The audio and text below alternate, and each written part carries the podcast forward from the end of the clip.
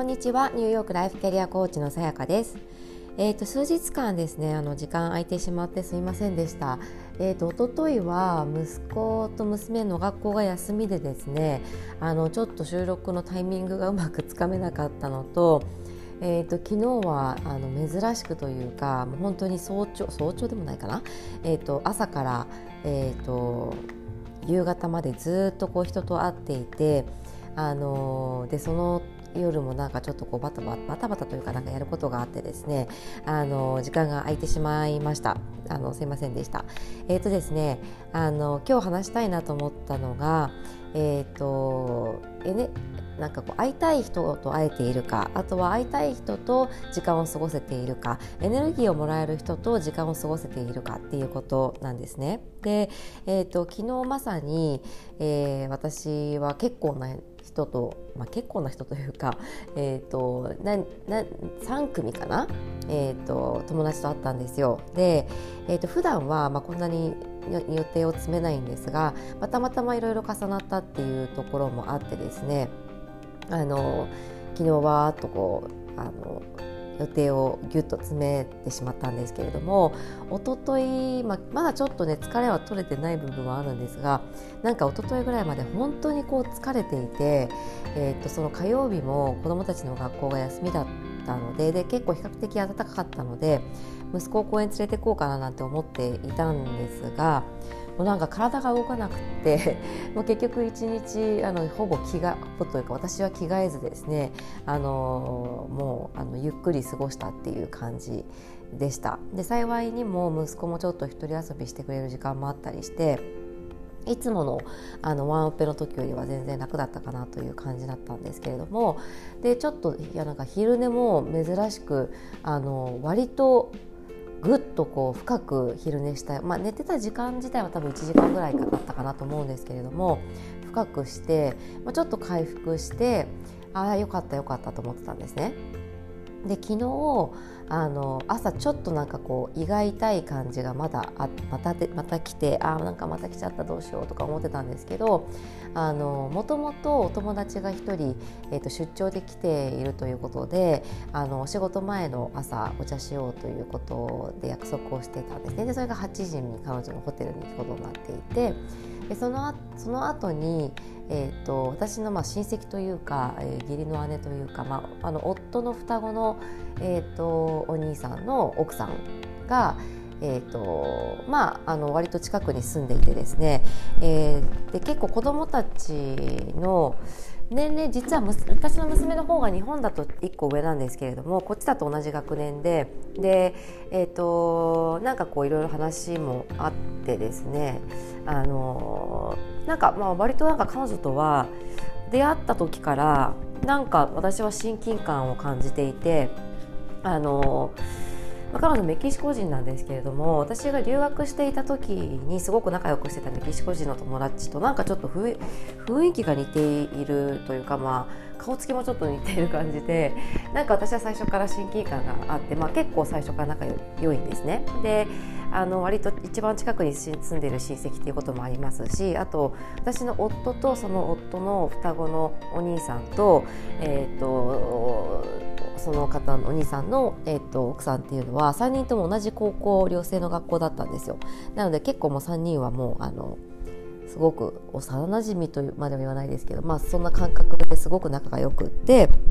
っていう感じだから結構すごく近い関係なんですね。で、まあ、家族と家族でひっくるめて会うことももちろんあるし、えー、と私とそのパ,、まあ、パオラって言うけどパオラでランチすることもまあちょこちょこあってで、まあ、昨日はその久しぶりにキャッチアップしようみたいな感じであのなんかしばらく彼女も日本に行ったりメキシコ行ったりとかでなんかあの私たちもバタバタしてたりでああえてあのゆっくり2人では会えていなくて。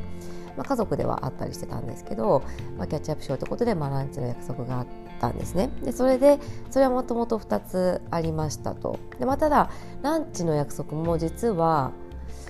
今週の頭になんか久しぶりにランチ行こうみたいな感じで連絡くれてで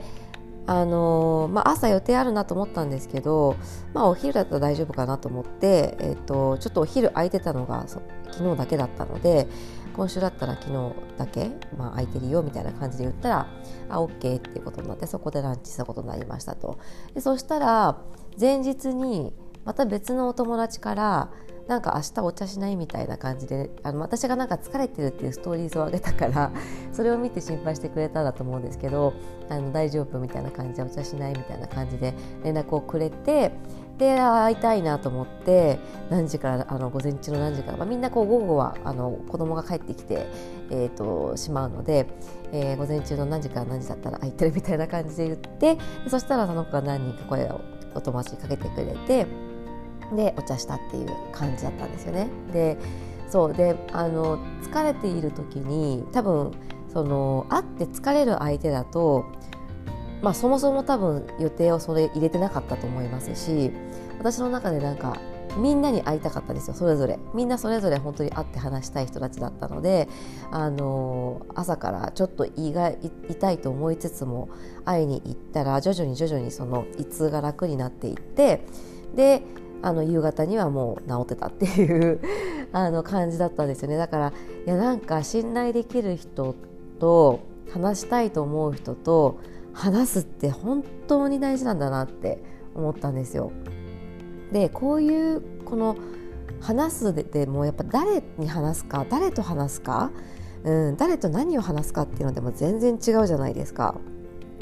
で、まあ、朝は、えーと、割とそのあの年の友達もコーチなのでコーチングのことだったり、まあ、仕事のことを話したりしていてでその次の友達は、まあ、みんな、えーとママなので、えーとまあ、そそういった意味で言うと今日は昨日会った人みんなママなんですけど、まあ、でもそのあの近所に住むママっていう感じかな。なのであの学校のこととか、まあ、学校は違うんですけれどもあの話をしたり、まあ、将来なんか受験の話をしたりみたいな感じだったり。で次は、えーとまあ、あのあれかな。やっぱりパラとはあの娘が今、受験真っ只中で。で彼彼女彼女のあの息子さん、まあ、私たちの甥っ子ですよね。は、えーと、高校までついているなんだろうところなので。ですごくまあいい学校なので彼女たちは受験は高校受験はもちろんないんですけれども結構そういうのに興味があるみたいでなんかあの周りの友達からもいろいろ話を聞いてるみたいですごく受験情報には詳しくて私が話しても全然なんか事情を理解していたっていう感じだったんですよね。そうでそれがすごくあのまさにタイムリーに私が今いろいろ自分の頭の中を占めていることについていろいろこう一日話せたのででかつそれが理解してもらえてこう安心安全な場で何を言っても別になんか相手が相手から変なジャッジされるみたいなこともない人たちだったのですごくあの私の中ではエネルギーをもらえた一日だったなと思っています。でこれって本当に誰と会って誰とこう時間を過ごすかってすごい大事だなって改めて感じたんですよね。やっぱりこううん義理で会うとかあのなんかこうそこにその場に行かないとなんかこう仲間外れになっちゃうんじゃないかとか何かいい情報を逃すんじゃないかとかなんかそういう別のちょっとしたモチベーションがあっていくとやっぱり疲れちゃうと思うんですよ。でも私はなんか最近本当にそう思うのがまあその仕事のためとかそういう考えももちろんゼロじゃない時っていうのはあるわけですよねネットワーク広げておいた方がいいかなとかでもなんかもうそういうのをやめようって思ったんですよ。まあ、いつかはもしかしたらまたそういうことをねあのすることに対してエネルギーが出てくる時も出てくるかもしれないんですけれどももうあのしばらくは本当にこのあのなんだろう純粋にもう本当会いたい人エネルギーを使いたい人とだけをこうあのお付き合いしていこうっていうふうになんかあの思えてでそれこそが自分に力を与えてくれるものだなというふうに思いました。であとはその昨日さらに嬉しいことがあって、まあ、娘の、あの、えー、とこっちの受験をするにあたって成績でグルーピングが分かれるんですねでグループ1グループ2グループ3グループ4っていうのがあってでグループ1は一応トップ15%っていう、まあ、上の15%の子たちが入るグループっていう感じなんですけれどもそっちに入ることができたんですよ。もう本当にこれはあの夫の何て言うんでしょう、まあ、頑張りのおかげで日本の学校のその評価指標とアメリカってやっぱ全然違うので解釈の仕方によってグループ1になるか2になるかっていうところでずっとこうあの学校とこうや行ったり来たり日本とこっちの学校とやり取りをしていたんですね。であのあと0.25点足りなくて1になれないかもみたいな状況だったんですけれどもでもそもそもその指標が違うからあのアップルとアップルで計算するのはフェアじゃないよねっていうことであの、まあ、掛け合ってくれてでようやく晴れてグループ1になることができてでそのやっぱねこのグループ1グループ2でもう全然その選択する学校が変わってくるんですよ。そもそもグループ1にいないいないとあの名前を書いても意味のない学校っていうのが結構あったりするのでそこを入れるかどうかですごく変わってくるしあのあとはそのグループ1じゃないのであればエッセイとか他のところであの、まあ、評価してくれるような学校を選ぶとあの方がいいとかなんかいろいろあってですねすごくそれが決まったほぼ多分決まったので決まったことがとってもとっても嬉しくてまさにそれもパウラと一緒にそのいた時にいやどっちになるか分かんないんだよねみたいな話をしていてで一緒にいてじゃあ帰ろうかって言って歩いてる時にメールをチェックしたらあのグループ1にできるっていうことが分かってもうイエーイみたいな感じで あのもうハイタッチしてですね喜んでいたんですけれども、まあ、そんな感じで日々日々あのまあ大変だけど面白いかなというふうには私は感じています。なんかこうやってなんだろうな選択肢が本当にいろいろあってこっちを選ぶかこっちを選ぶかで結構違うなみたいなのってちょっとなんかワクワクするんですよね。どんな学校がいいんだろうみたいな。で、まあ、娘ももちろんこうあの聞くんですけどやっぱ彼女は分かんないですよね。うん。まあ、そうだろうなとも思います。で私たちの方がいろいろ学校も見てきているしいろいろとこうあるので、まあ、我々で一応なんかこういろいろ話し合ってこんな感じの学校の方がいいのかなとか。であとはあのすごく感じたのが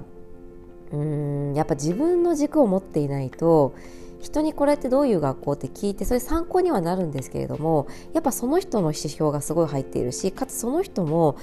誰かに聞いているわけでその聞いた誰かのあの軸っていうのがすごい入ってるなって感じたんですよね。だから私がそのいくつかの情報源をあのがあって、えーと、やっぱ聞く人とかによってもう全然なんだろう見方が違う。でそれは自然なことだしそうだなって本当に思うしそれぞれは本当にそう思って言ってるからあのそれぞれのあの指標では正しいんだと思うんですよね。そうだけどそれを踏まえて自分でどう判断するかっていうのはすごい大切でであと結構学校のだとそのまあ校舎とかその校長先生だったりとかあとはあのホームページなんかその辺りでも結構印象って変わってくるなと思うんですよねだから本当こうブランディングとか マーケティングって大事だなって改めて思うんですけどでも学校によってはやっぱそこに長けていないとかそこに力をそんなに入れていない学校とかもあったりしてそうするとすごくウェブサイトとかも簡易に見えてしまったりとかするんですよね。で説明会にだからその生徒が出てくるとか学校説明会のその仕切り方とかもう本当いろんなところにいろんなカラーが出てくるんですけれどもなんかじゃあそこで決めちゃっていいのかっていう学校ってそもそもまず勉強しに行くところだったりするしあとは多分そういう説明会とかでは見切れていないそのあの日中の学校の雰囲気であったりとかあとは